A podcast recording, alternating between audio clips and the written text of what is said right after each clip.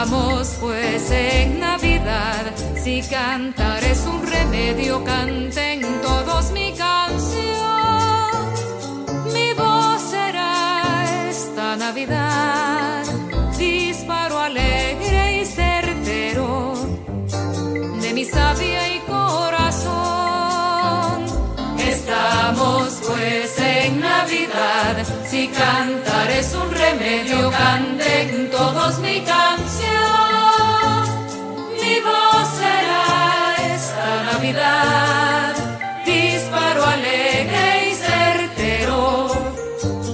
Mi sabia y corazón. De Navidad y migración, del impacto psicológico que generan estas fiestas en los que se van y en los que se quedan, del efecto de la diáspora en las festividades y en la forma en que se conectan las familias venezolanas. Del pesebre y el arbolito, de las tradiciones decembrinas propias y ajenas que conforman nuestra identidad, del mestizaje cultural que las han hecho posibles y de la evolución histórica de algunas de las que nos definen. De la literatura navideña como oportunidad para celebrar la bondad, la alegría, la paz, pero también de cómo los escritores echan mano de esta temporada decembrina para reflexionar sobre las desigualdades, las carencias y los caminos que debemos tomar como seres humanos. Del pan de jamón, la yaca, dulce de lechosa, en fin, de la gastronomía navideña, su riqueza, su variedad y lo que representa para los comensales venezolanos. De todo eso vamos a hablar hoy en este programa especial de Universate dedicado a la celebración de la Navidad y el Año Nuevo, pero con una mirada especial, la de cuatro importantes especialistas de instituciones de educación superior del país. Así comienza Universate, las voces de la Universidad Venezolana.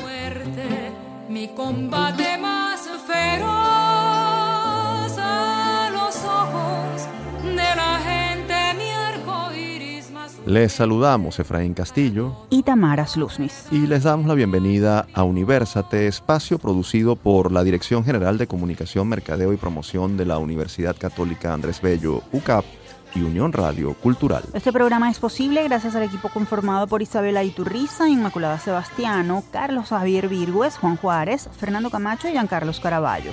La producción está a cargo de José Ali Linares. Iniciamos el programa oyendo a Cecilia Todd interpretando Pregón de Navidad del médico y compositor venezolano Henry Martínez. La melodía es propicia porque se acercan la Nochebuena y el fin de año y otra vez, como cada año, por estos días ofrecemos nuestros mejores deseos, nos conmovemos y abrimos nuestros corazones ante el otro o nos volvemos fiesteros y parranderos para expresar nuestra felicidad. En Universate no podíamos pasar por alto estas fechas, por lo que hoy cuatro especialistas nos ofrecerán sus miradas sobre este tiempo decembrino en el ámbito psicológico, gastronómico, literario e histórico. Con una de ellos hablaremos a continuación acerca de la migración y el impacto psicosocial que está dejando la diáspora sobre las celebraciones decembrinas. Quédense a escuchar porque esto es Universate.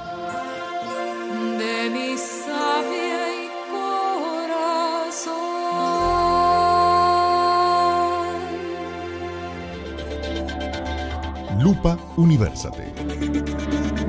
Cuéntame los viejos cómo están. En esa noche tengo ganas de abrazarlos sin parar. Háblale al borracho del tío Juan. Dile que lo extraño. Escuchamos Son tan buenos los recuerdos, canción interpretada por el dúo zuliano San Luis junto al colombiano Andrés Cepeda. Escogimos este fondo musical porque vamos a hablar de Navidades y migración, un asunto que suele generar una dualidad emocional en esta época en la que la alegría se entrelaza con la nostalgia y la añoranza por familiares o amigos ausentes. La separación durante las festividades decembrinas suele tener un impacto psicológico significativo, exacerbando sentimientos de soledad, melancolía y a veces incluso depresión. Con una migración que supera los 7 millones de venezolanos, en los últimos años es cada vez más común la ausencia de seres queridos, lo que puede generar un vacío emocional en quienes se fueron y en quienes se quedaron. También desencadenar una sensación de pérdida, desconexión o incluso afectar el sentido de pertenencia y la identidad cultural.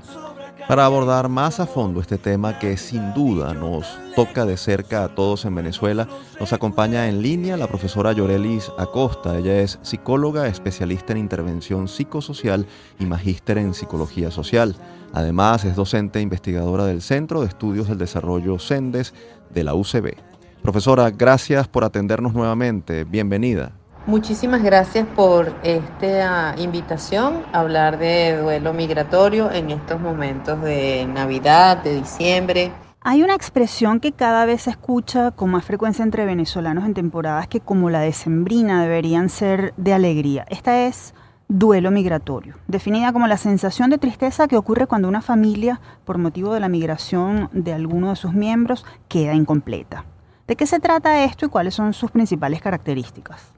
Lo primero que yo quisiera señalar es que ya los venezolanos estamos enfrentando este proceso desde hace muchísimos años. Ya la elaboración de este proceso de partir y que conlleva al menos dos procesos muy fuertes. Un proceso de adaptación a una nueva realidad y también de despedida a otra realidad. Podríamos entonces pensar en adaptación y duelo. El duelo migratorio entonces es lo que agrupa ese conjunto de pérdidas cuando una persona decide irse. Por supuesto, ese proceso va a estar marcado por la edad de la persona, la elaboración, la preparación que se tenga, el sitio de acogida, si fue imprevisto, si es planificado, si tiene dónde llegar.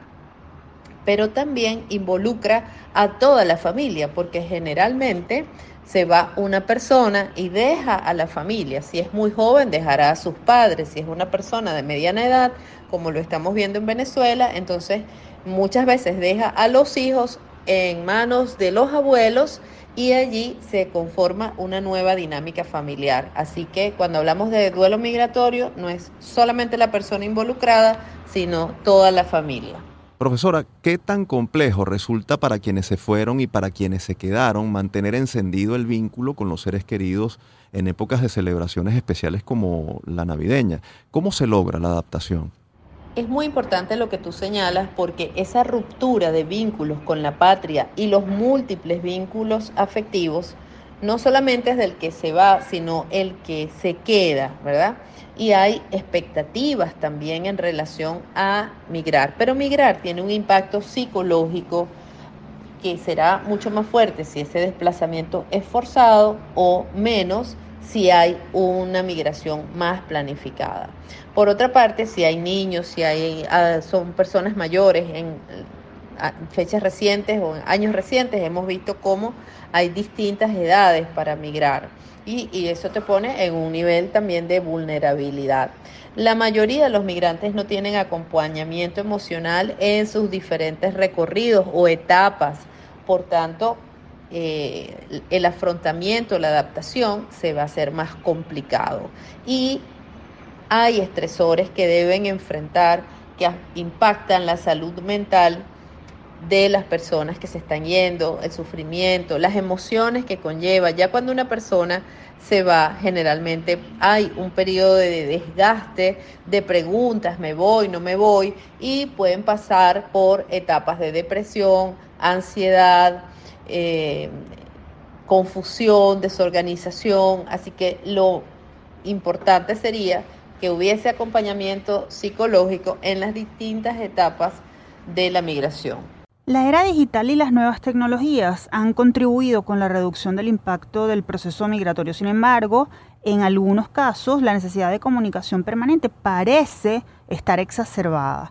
¿Cómo hacer un uso racional de estas herramientas para evitar una dependencia enfermiza entre quienes se fueron y quienes se quedaron? Este acompañamiento psicológico siempre se ha dejado en un segundo lugar, porque obviamente cuando las personas se van, la parte de salud, de, acogida, de trabajo, es importante y dejamos a un lado todo lo que son los aspectos emocionales de un migrante que puede llegar a un nuevo lugar sintiéndose asustado, eh, triste, con ansiedad, con miedos, con pensamientos intrusivos, con mucha irritabilidad, con insomnio, con preocupación excesiva.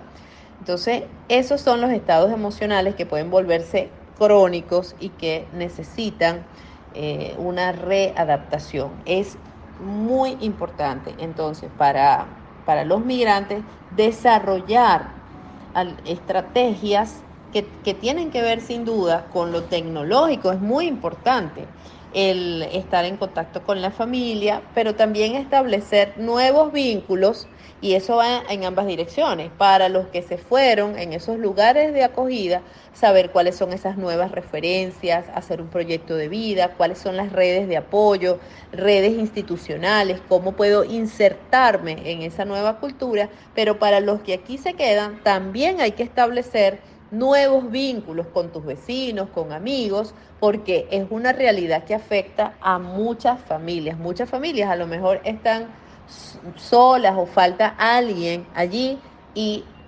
hay necesidad de formar nuevos vínculos, de sentarnos en una mesa con amigos y con otras personas para llenar esas ausencias, que sabemos que nunca la vamos a poder llenar, pero es una manera, es un recurso para poder eh, sobrellevar estos días de Navidad. Estamos hablando con Llorelis Acosta, magíster en Psicología Social y docente investigadora del Centro de Estudios del Desarrollo CENDES de la UCB.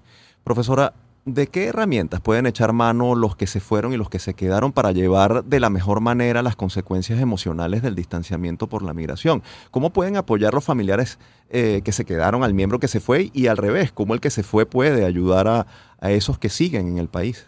Es muy importante que los familiares se apoyen, pero apoyarse desde la comprensión, desde la comprensión de esta nueva realidad. No nos podemos ir forzadamente, ¿verdad?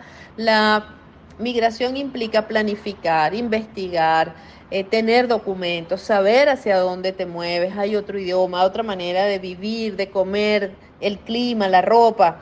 Eso muchas veces el migrante lo descubre allá cuando, cuando vas. Entonces, la familia también tiene que apoyar en esta decisión que sea concertada y eh, no vivirlo desde la tragedia, sino es una decisión tomada donde nos podemos apoyar y donde sin duda lo tecnológico es importante. Profesora, ¿qué tan útil puede ser recurrir al distanciamiento emocional? Es decir, hacer el esfuerzo del desapego para garantizar la propia estabilidad y tranquilidad. ¿Podría establecerse una suerte de acuerdo familiar o personal en ese sentido? ¿Sería conveniente? No es adecuado el distanciamiento emocional. Eso es una, una estrategia incorrecta, es todo lo contrario. Debemos apoyarnos, debemos estar cerca, debemos comunicarnos, voy a trabajar, pero eso hay que eh, entrenarse también en estos recursos psicológicos, en esta nueva manera que tengo de vivir y que luego voy a ir comunicando con los míos para no sentirme solo en esta decisión que se ha tomado preferiblemente que sea en familia. Quiero insistir, no vivamos la separación desde la nostalgia, superemos esos sentimientos, veamos los aspectos positivos que pueden traer esta, esta nueva realidad, busquemos estas estrategias, estos recursos psicológicos que necesito desarrollar de fortaleza, de entender que hay un espacio que no está aquí porque la persona está en otra parte haciendo un nuevo proyecto de vida que también involucra a la familia y que todos debemos desarrollar nuestra capacidad de establecer nuevos vínculos. Tenemos que ser felices aquí, los que nos hemos quedado, los que están buscando nuevas oportunidades y mantengamos, por supuesto, el contacto. Es el momento de la arepa en todas partes, del pan de jamón dándole la vuelta al mundo, donde una forma de superar esta nostalgia es agarrándome también a estas tradiciones que fomentan y que perpetúan el vínculo con tu país de origen. Nos lo ha explicado, definitivamente el duelo migratorio es un sentimiento muy particular y complejo. ¿En qué momento se hace necesario buscar a un especialista que ayude a superarlo? ¿Cómo identificar si llegó el tiempo de recurrir a un profesional de la salud mental? El duelo migratorio es un duelo múltiple que, que implica familia, amigos, costumbres, em, tus cosas, tus cosas personales, que requiere recursos psicológicos para lograr una adaptación y no sentirte que estás entre dos países y que, y que no puedas estar comparando, es que yo antes vivía, es que yo dejé. Ambos escenarios van a tener pros y contras. Así que hay que pensar esa decisión de emigrar, saber a qué me voy a enfrentar Y si pasa mucho tiempo y todavía hay presencia, por supuesto, de estos sentimientos negativos que son, o estos, estas emociones de los migrantes, realmente no, no tienen por qué ser negativos, pero sí las emociones que enfrenta eh, un migrante están más relacionados con la indefensión, con el susto, con el miedo, con la tristeza. Eso hay que elaborarlo de ambas partes, facilitarnos y insisto, no vivirlo desde el dolor, porque ya llevamos mucho tiempo en esto. Nuestra nueva realidad es que nos encontramos en diciembre y lo vamos a hacer desde la alegría. Yo he estado muy sorprendida cómo los videos que giran en, las distintas plataformas es de gente que incluso al encontrarse llora, llora, llora. ¿Y por qué no nos reímos? ¿Por qué no disfrutamos? Esta es la nueva realidad de muchas familias venezolanas. Estamos separados durante el año, estamos trabajando, pero estamos en contacto con una misión social de ayudarnos, de apoyarnos, porque aquí no encontraron espacios de desarrollo y diciembre es el momento del encuentro o será cada dos diciembres. Profesora Costa, valoramos mucho estos espacios de reflexión y escucha y le agradecemos por este gran aporte que sin duda será muy bien recibido en todas las familias venezolanas como lo fue para nosotros. Gracias y felices fiestas. Muchísimas gracias a ustedes como siempre por considerar mi trabajo y mis reflexiones. Escuchábamos a la profesora Llorelis Acosta, magíster en Psicología Social y docente e investigadora del Centro de Estudios del Desarrollo CENDES de la UCB. Para quienes quieran solicitarle alguna recomendación o hacerle una consulta, pueden seguirla en Instagram. Su cuenta es arroba cuide su salud mental.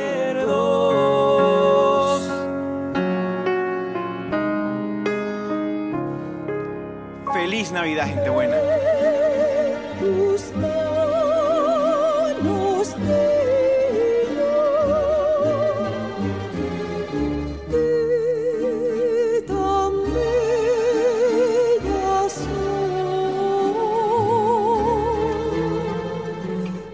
Continuamos con Universate, las voces de la Universidad Venezolana, en este episodio especial de Navidad y Año Nuevo. De fondo suena un pedacito de En tus manos, aguinaldo tradicional venezolano interpretado por el Orfeón y la estudiantina de la UCB. Aprovechamos para recordarles que pueden encontrarnos como arroba Universate Radio en las redes sociales X, Facebook e Instagram.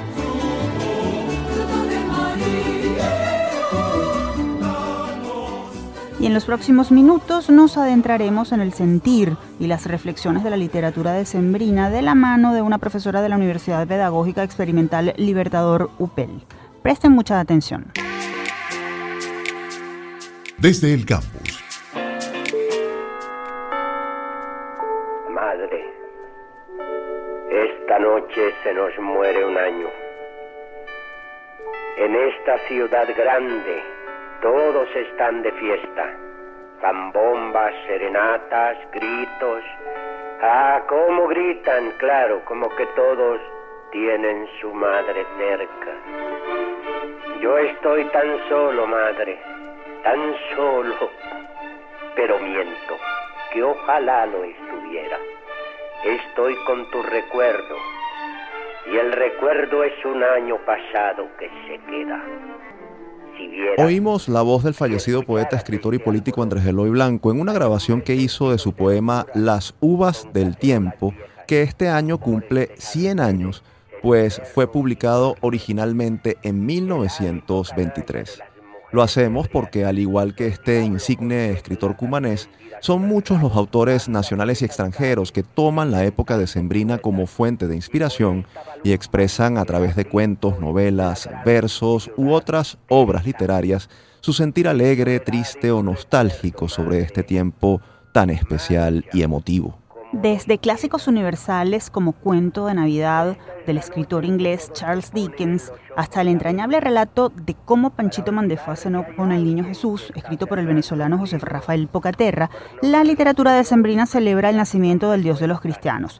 Puede ser un bálsamo de alegría que alivia las mentes y corazones de los lectores o también un faro que llama la atención sobre los dramas de la sociedad. De esto conversaremos de inmediato vía telefónica con Vanessa Hidalgo. Ella es profesora de castellano, literatura y latín, magíster en literatura latinoamericana e investigadora del Instituto Pedagógico de Caracas de la UPEL. Un gusto tenerla con nosotros, profesora Hidalgo. Bienvenida. Hola, buenos días. Eh, muchísimas gracias por la invitación. Profesora, ¿cómo se ve la Navidad desde la literatura? ¿Por qué estas festividades profundizan temas como la esperanza y la reconciliación o también la, tristeza y la nostalgia? Considero que el diciembre o el fin de año es el fin de un ciclo, es un, la esperanza, nace la esperanza de que haya una, una nueva vida, una nueva, nuevas experiencias de vida.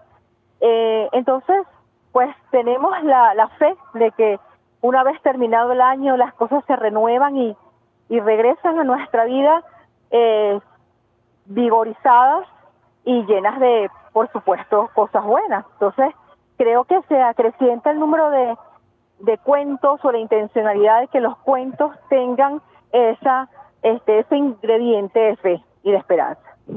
¿Qué ha sido determinante en las historias contadas con la Navidad como telón de fondo para que hayan logrado permanecer en el imaginario colectivo? que tienen en común, por ejemplo, Panchito Mandefoa de José Rafael Pocaterra con Cuento de Navidad de Charles Dickens, por ejemplo? Dickens. Bueno, principalmente estos cuentos nacen de la oralidad, nacen de nuestra tradición oral.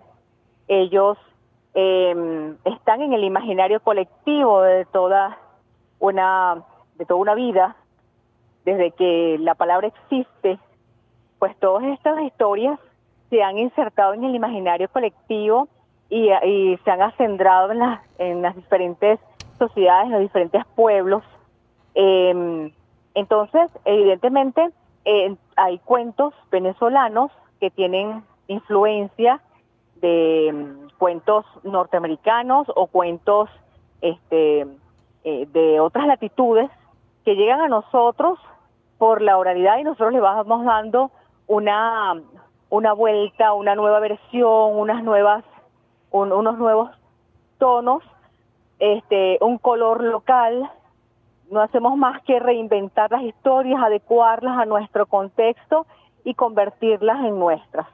Entonces, este, la coincidencia que hay no solamente en Dickens y en Pocaterra, sino en muchísimas de nuestras historias que están en nuestra oralidad y en nuestra eh, nuestros pueblos.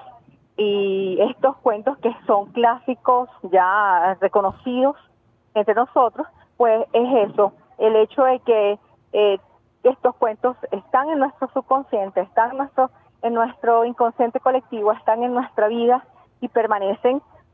Y, gracias a que justamente tienen como tema principal el restablecimiento de la fe y de la esperanza.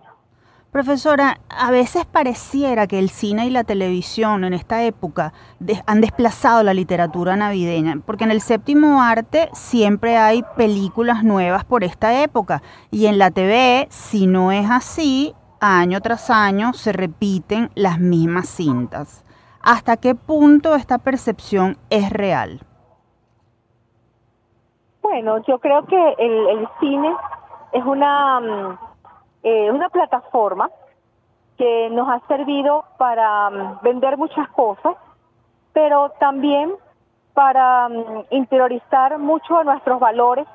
Es como una suerte de refuerzo de los valores y de las creencias, de las costumbres de, este, de cada sociedad y estas van eh, permeando en nuestra literatura em, y en el, en, pues, en el cine. El cine recrea historias, eh, se repiten, se reiteran como una suerte de eh, reafirmar la tradición.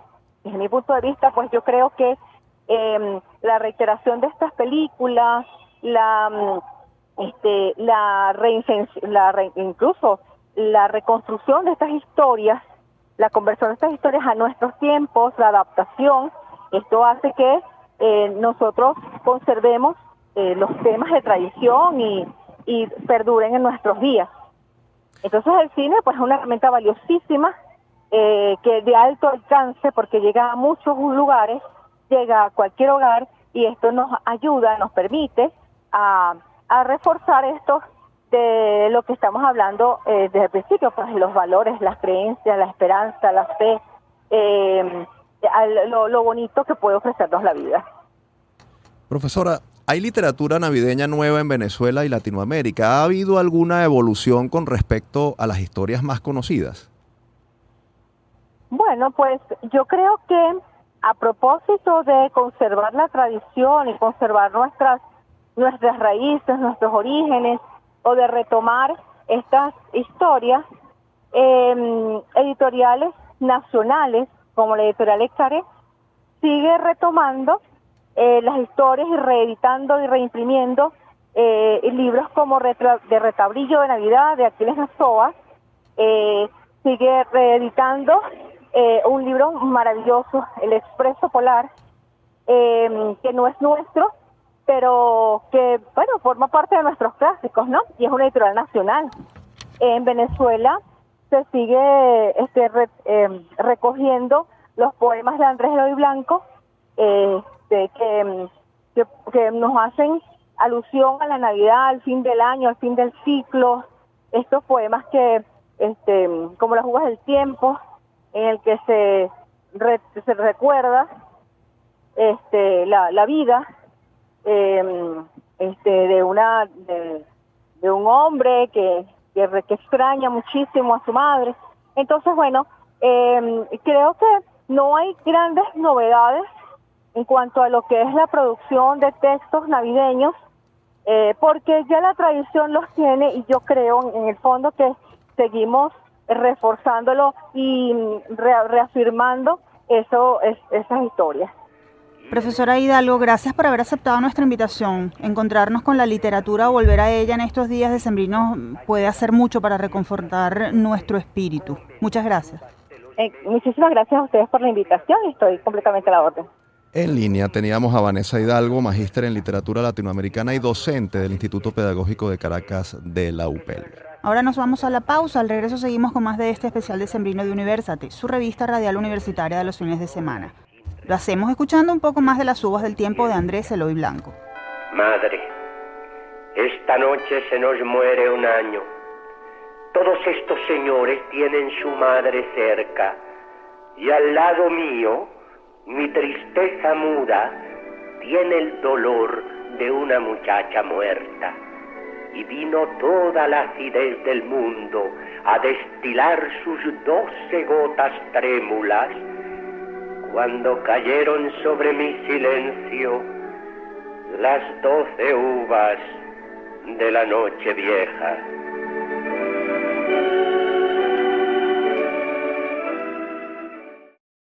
Toma lo que te ofrecí, una gaita bien sabrosa junto con dos o tres cosas que guardaba Estamos de vuelta con Universate, las voces de la Universidad Venezolana, en este episodio especial dedicado a las fiestas decembrinas. A quien escuchamos de fondo es a María Teresa Chacín, una de las cantantes más emblemáticas de nuestro país, interpretando la gaita Toma lo que te ofrecí del fallecido compositor Aldemaro Romero. Nos empapamos de esta pegajosa melodía que nos recuerda lo mejor de nuestras tradiciones musicales porque en los próximos minutos vamos a hablar precisamente de tradiciones navideñas, historias y evolución con una investigadora de la UCAP que tiene mucho para contarnos. Esto y más en nuestra próxima sección. Es historia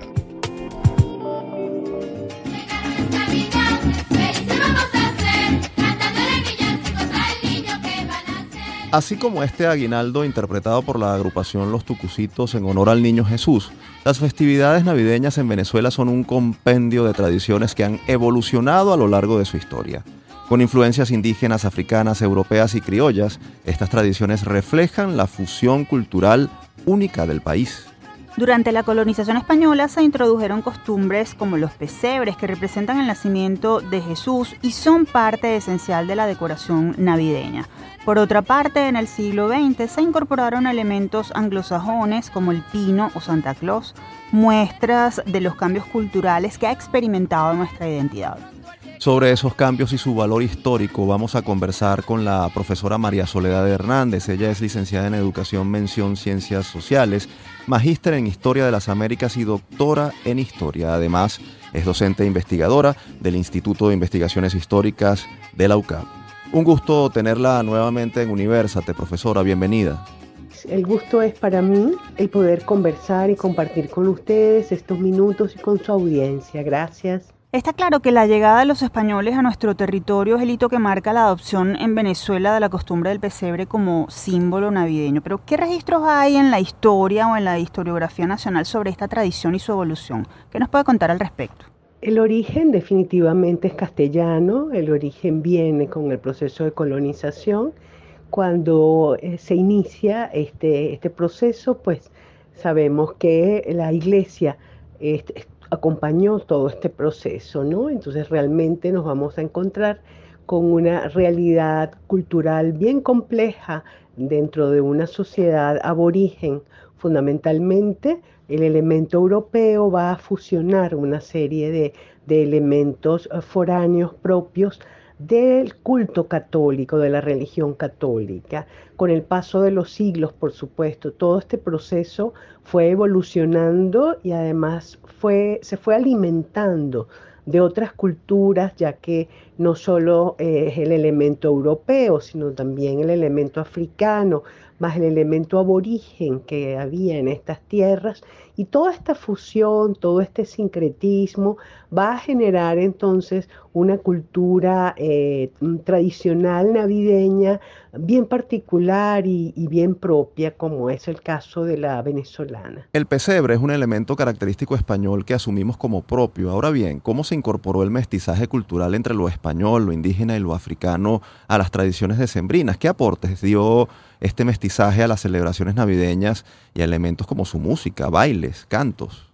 Las crónicas y, los, y hay textos y testimonios numerosos que nos muestran cómo poco a poco eh, muchos elementos fueron tomando espacio dentro de aquella eh, colonia, que era eh, Venezuela en ese caso, en las ciudades importantes, el caso de Caracas, por ejemplo, cómo se celebraba en diferentes, dentro de los diferentes estratos sociales esta, esta festividad de, la natividad del Señor.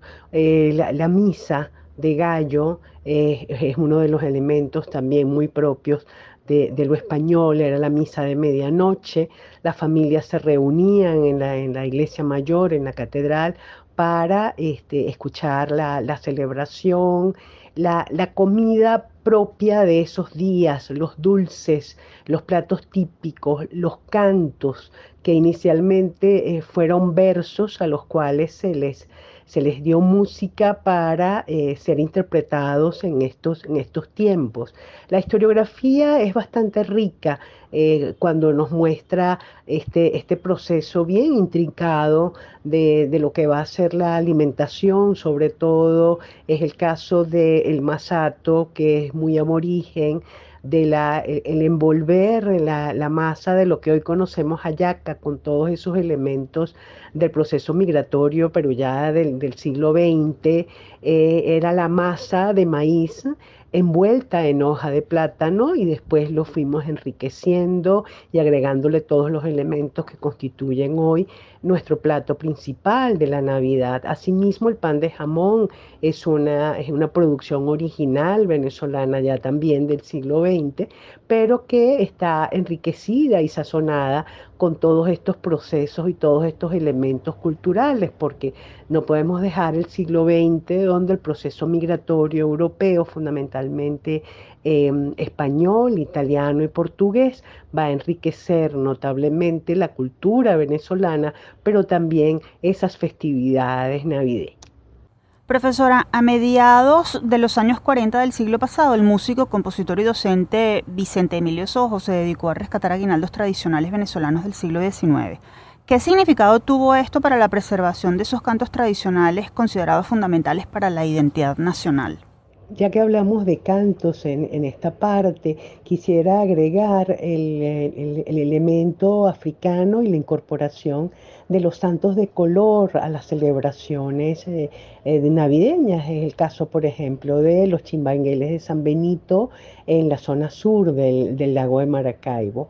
En relación a la preservación y la protección de la trascendencia de, estos aguinaldos eh, que van pasando de generación en generación es un elemento clave para eh, considerarlo un patrimonio de la, del país, ¿no? del territorio como tal. Este trabajo de, Vicente Emilio Sojo es quizás uno de los valores más importantes que le debemos y sobre todo que hoy podamos eh, interpretar y cantar esos villancicos pues que, siglos atrás eran interpretados o fueron interpretados por eh, nuestros antepasados. Estamos conversando con María Soledad Hernández, doctora en Historia y docente e investigadora del Instituto de Investigaciones Históricas de la UCAP. Profesora, hablemos ahora del arbolito, los trineos, San Nicolás, Santa Claus. ¿Cómo la llegada de las empresas petroleras anglosajonas a principios del siglo XX fue determinante para la entrada de esas tradiciones navideñas foráneas y además cómo se fue incorporando eso a nuestra idiosincrasia? ¿Representaron una amenaza a lo criollo? Yo no puedo pensar que pudieron representar una amenaza a lo criollo. Definitivamente es, un paso más dentro de esa mixtura, dentro de ese, proceso de fusión. Yo no creo que hay desplazamiento de uno sobre otro. Es simplemente el, cuando llega el, capital extranjero, no simplemente llega una empresa petrolera a explotar un mineral, con las compañías extranjeras, no solo estadounidenses, sino holandesas, inglesas, etcétera, eh, llegó una cultura, llegó una lengua, llegaron unas tradiciones, e incluso nuestros medios de comunicación, en la radio, cuando llega la radio a Venezuela, cuando nace la radio en Venezuela, eh, la, música que se escuchaba eran fundamentalmente jingles este, en inglés, eh, porque era lo que realmente se podía eh, importar. Entonces, realmente es un elemento que se suma a, a todo este mestizaje, tanto biológico como cultural, del cual este, hemos sido este, un, elemento eh, central y fundamental. O sea, si hay una cultura bien mixta y bien rica en ese sentido, es la cultura venezolana. Sin embargo, en, lo profundo del ser del, venezolano, esas tradiciones eh, muy, muy propias de lo español, de lo castellano, de los abuelos, han permanecido a lo largo del tiempo y tal vez la iglesia se ha encargado de mantener esas tradiciones y de conservar esos, em, esos elementos que nos identificaron en algún momento. Profesora Hernández, una de sus áreas de interés es la historia de los medios de comunicación en Venezuela. ¿Qué papel han jugado ellos en el arraigo o asimilación de tradiciones navideñas de distinto tipo en nuestro país? ¿Hay algún caso particular que recuerde respecto a ese rol de la prensa, la, la televisión o la radio? En particular la, llegada de la televisión, es decir, cuando llega la televisión a Venezuela, cuando inicia la televisión en 1953 específicamente, pues comienza a, verse, ya, ya no solo a escuchar, sino a verse una cantidad de eh, elementos novedosos, totalmente novedosos para, para los venezolanos, pero además la riqueza petrolera, los altos precios del petróleo durante la dictadura de Marcos Pérez Jiménez, para poner un ejemplo, pues va a permitir eh, eh, la importación de una cantidad de elementos.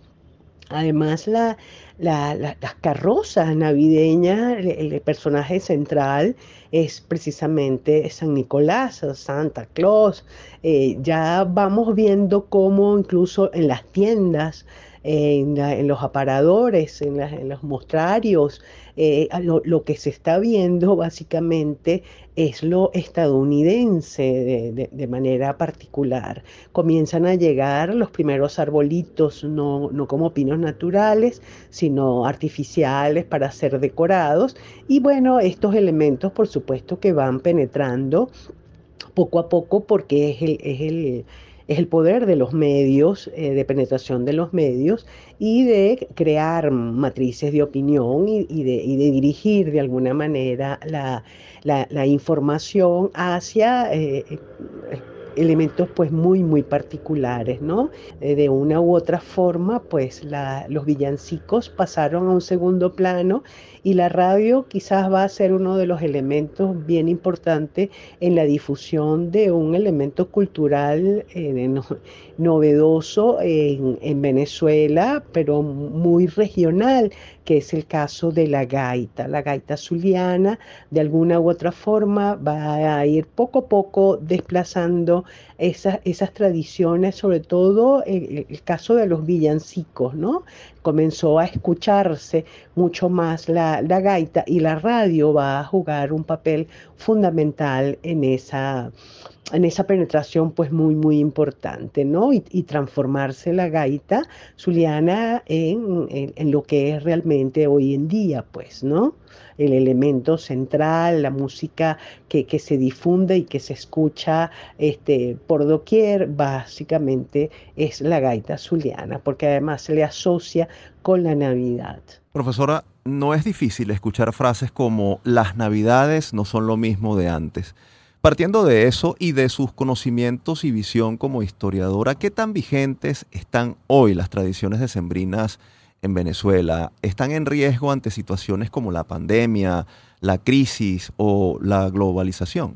Sí, realmente es bien común escuchar de que mm, pareciera que nada es lo mismo, no solo las navidades. Eh, y en, definitiva es una realidad, es decir, el cambio de los tiempos, el viraje ha sido tan, tan profundo, de unos 180 grados, por decirlo menos, eh, que realmente se desdibujaron muchísimas tradiciones, entre ellas este, la Navidad. La globalización, por supuesto, es un elemento clave para, para citar eh, allí como, como parte de, de, ese desdibujamiento. En la pandemia fueron unos tiempos de, oscuridad en el sentido de la enfermedad como tal, de la cantidad de pérdidas eh, humanas que, generó la enfermedad y la imposibilidad de poder eh, pues compartir, de, poderse abrazar, de, de poder manifestar esa alegría propia de las, de las Navidades, el Año Nuevo, etc. Y la crisis ha estado presente y, está presente eh, en este momento, ¿no? Es decir, que no es una realidad que podemos tapar con un dedo, sino que está allí presente. Y las navidades, pues, no son la excepción de la regla. La navidad también entró dentro de ese proceso de, crisis que hoy nos, nos envuelve y pues sí, nos ha hecho cambiar la, la forma de ver la realidad. Profesor Hernández, gracias por sus aportes sobre este tema. Definitivamente conocer más de nuestro pasado siempre es una herramienta para saber quiénes somos y lo que nos define como país. Gracias por aceptar la invitación y le deseamos una feliz Navidad junto a sus seres queridos. Muchas gracias a ustedes, siempre tan amables, de permitirme compartir estos minutos con su audiencia y con el país. Muchísimas gracias y también unas hermosas Navidades para ustedes. Ustedes escuchaban a la profesora María Soledad Hernández, doctora en historia y docente investigadora del Instituto de Investigaciones Históricas de la UCAP. Continuamos con esta edición especial de Universate dedicada a las fiestas de Navidad y Año Nuevo. De fondo escuchamos El burrito sabanero, aguinaldo original del fallecido compositor Hugo Blanco, interpretado por la agrupación infantil La Rondallita. Y en esta última parte nos enfocaremos en un asunto fundamental en toda celebración decembrina, la gastronomía, su importancia y su riqueza en el caso venezolano. Los invitamos a seguirnos escuchando porque esto es Universate.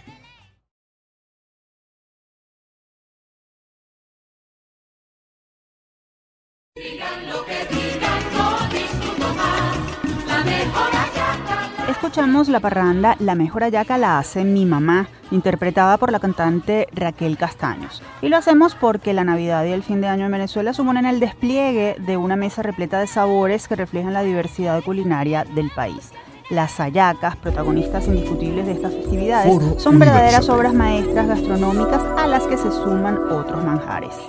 El pan de jamón se alza como pilar esencial de la gastronomía decembrina, así como el dulce de lechosa, el ponche, la ensalada de gallina y otros platillos nacionales o foráneos que se han vuelto infaltables en estas fechas e identifican al país o a sus regiones. Sobre esta gastronomía y su evolución vamos a hablar con un experto. En línea tenemos al profesor Miguel Peña, licenciado en comunicación social, especialista en imagen corporativa y cocinero profesional, además de coordinador académico de LAGA, la Academia de Gastronomía UCAB Plazas. Bienvenido, profesor Peña, un gusto tenerlo en University.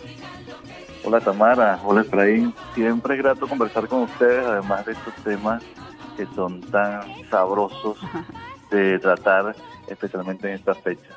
Profesor, ¿por qué las navidades son símbolo de fiesta culinaria aquí y en el mundo? Es decir, que hace que en estas fechas la comida en abundancia y variedad, al menos idealmente, sea protagonista más, un protagonista más de la temporada y la celebración. La Navidad es una época de reunión con la familia, con los amigos, un símbolo de la Navidad que es la Sagrada Familia, el nacimiento de, de Jesús, eh, en compañía de sus padres en el pesebre, eh, nos habla pues que es una, una fiesta en donde la familia se reúne, la familia eh, converge en torno generalmente a una mesa para disfrutar de esos platillos que con tanta dedicación preparan nuestras madres, nuestras abuelas. Así que la comida es un elemento vinculante de la tradición navideña ah, entre la familia y los amigos, por supuesto. ¿Y qué tan rica es la gastronomía navideña de Sembrina de Venezuela en comparación con otras del mundo? ¿Hay otros sitios en los que sea tan variada? ¿Cómo llegó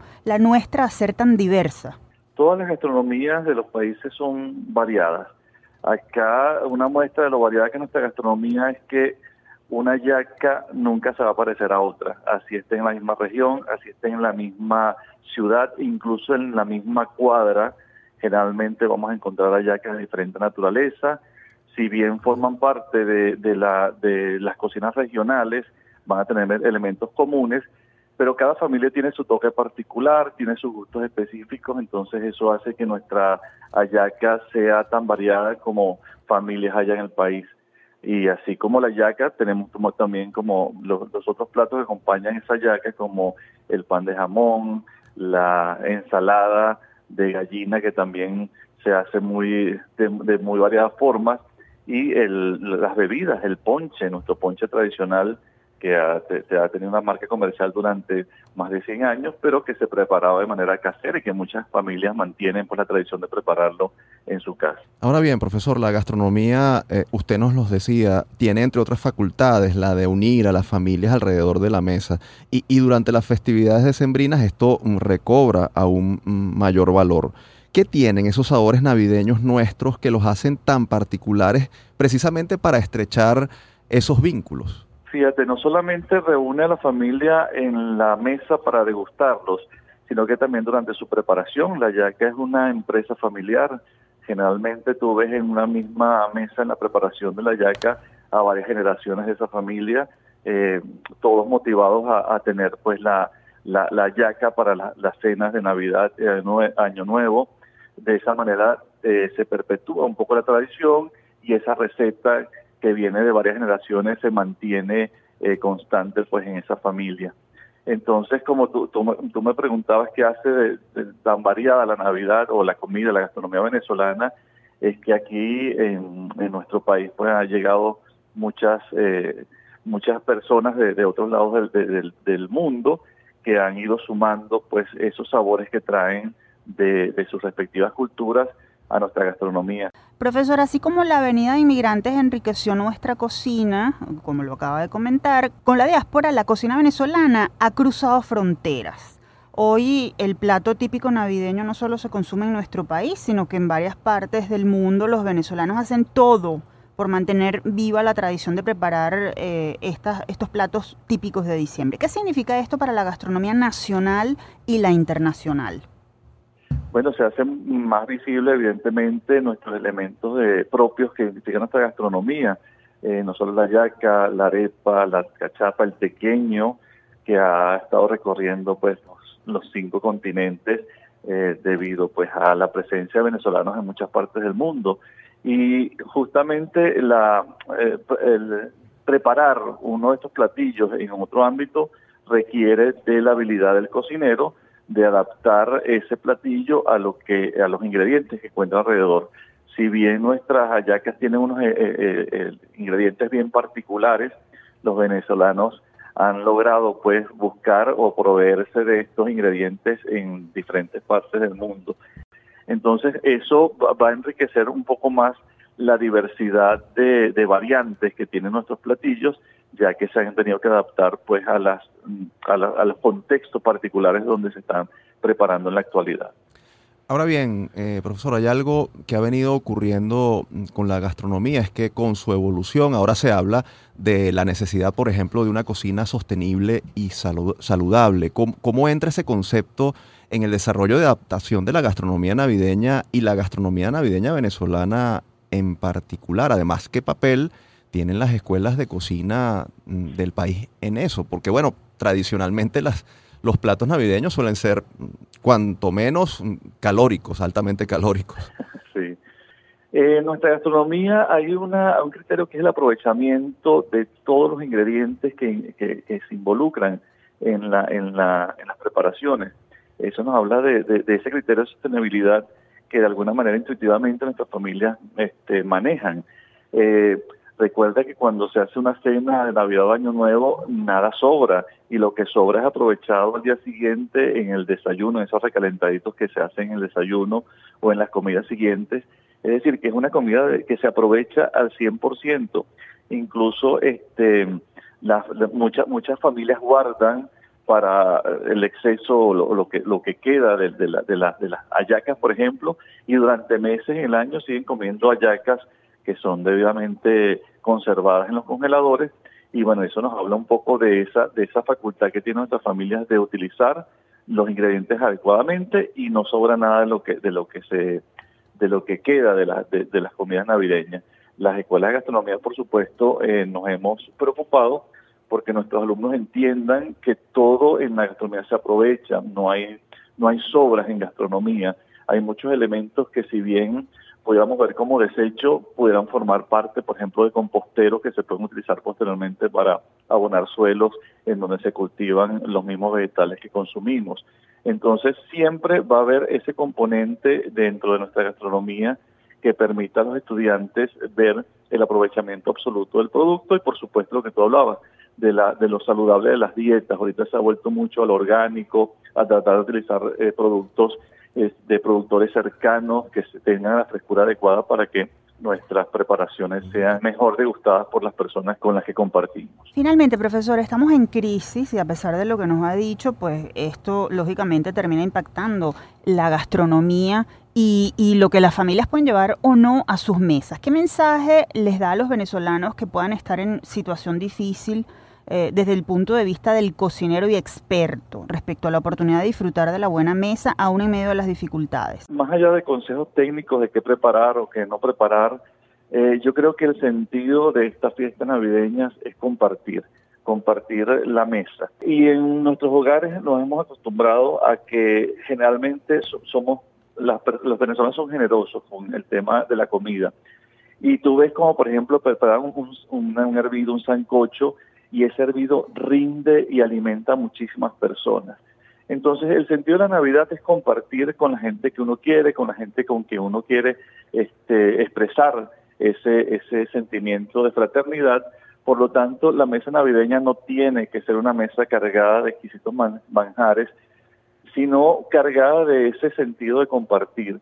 Así sea, no sé, unas arepitas, unas empanaditas, una sopita, que se prepare con, con esa dedicación por celebrar estas fechas, si está bien compartida con la familia y con los amigos, creo que ese es la, el sentido que tenemos que rescatar de estas fiestas navideñas. Nos quedamos con ese último mensaje y bueno, con todo lo que nos ha dicho que ha sido muy interesante, profesor Peña, porque definitivamente este es un tiempo para compartir. Le agradecemos que haya compartido sus consideraciones con nuestra audiencia y por supuesto en nombre de nuestro equipo le deseamos unas felices fiestas y el disfrute con sus seres queridos. Feliz Navidad y, próspero año nuevo, como se dice. Sí, muchas gracias y también les deseo lo mismo y que el próximo año esté cargado de éxitos profesionales y que podamos seguir compartiendo estas conversaciones tan sabrosas. Que así sea. Escuchábamos a Miguel Peña, comunicador social especialista en imagen corporativa y chef profesional, además de coordinador académico de la Academia de Gastronomía UCAB Plazas. Y escuchando este clásico de Guaco y Proyecto M, Invítame a tu casa, despedimos este episodio especial dedicado a la celebración navideña, época a la que nos hemos acercado desde la óptica de distintos expertos de la Universidad Venezolana, una institución que como el país y como cada uno de nosotros tiene muchos desafíos por delante, pero también muchas historias de éxito que contar. Navidad y Año Nuevo son tiempos de hacer balances, de revisar lo malo que nos ha ocurrido en el año, pero también de tomar nota sobre lo bueno y agradecer por lo vivido, porque a fin de cuentas eso nos ayuda a fortalecernos como personas. Vamos a aprovechar estos días para reflexionar sobre nuestro papel como ciudadanos, como universitarios. Hagamos lo que esté a nuestro alcance por construir una mejor Venezuela desde donde quiera que estemos. Recordemos también que Navidad y fin de año son solo unas semanas en el calendario y que tenemos 365 días para compartir lo mejor de nosotros con los demás. Así que desde Universate los invitamos a vivir la Navidad todo el año. Así cerramos nuestra edición de hoy. Universate fue una producción de la Dirección General de Comunicación, Mercadeo y Promoción de la Universidad Católica Andrés Bello, UCAB y Unión Radio Cultural. El programa fue posible gracias al equipo conformado por Isabela Iturriza, Inmaculada Sebastiano, Carlos Javier Virgües, Juan Juárez, Fernando Camacho y Giancarlos Caraballo. En la producción estuvo José Ali Linares y en la conducción quien les habla, Tamara Slusnik y Efraín Castillo. Felices fiestas para todos.